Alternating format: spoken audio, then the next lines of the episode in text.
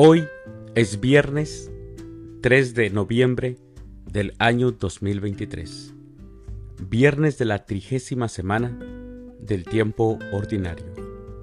El día de hoy, en nuestra Santa Iglesia Católica, celebramos a San Martín de Porres.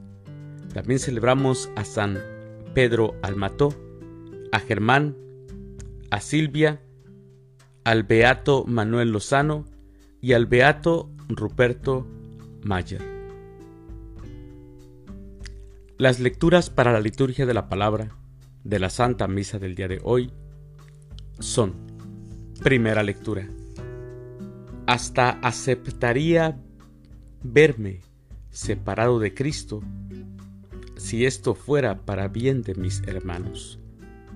De la carta del apóstol San Pablo a los romanos, capítulo 9, versículos del 1 al 5. El Salmo responsorial del Salmo 147. Bendigamos al Señor, nuestro Dios. Aclamación antes del Evangelio. Aleluya, aleluya. Mis ovejas escuchan mi voz, dice el Señor. Yo las conozco y ellas me siguen. Aleluya. El Evangelio es de San Lucas. Del Santo Evangelio según San Lucas, capítulo 14, versículos del 1 al 6. Un sábado Jesús fue a comer en casa de uno de los jefes de los fariseos, y estos estaban espiándolo.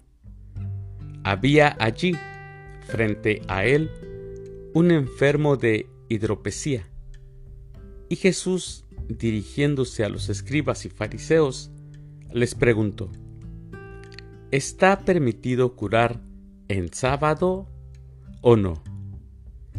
Ellos se quedaron callados.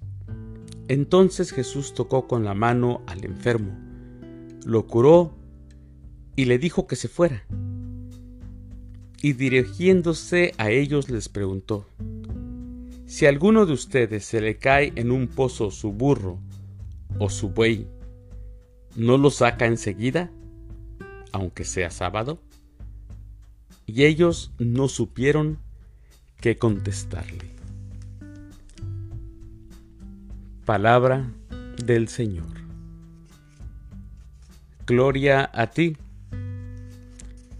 Señor Jesús. Mis hermanos, hoy nuevamente escuchamos cómo Jesús curó en sábado.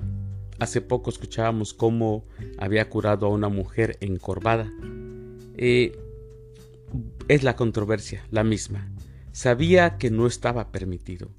Pero un hombre que estaba enfermo de hidropesía es una enfermedad que está asociada a padecimientos de los órganos internos, como el hígado o los riñones.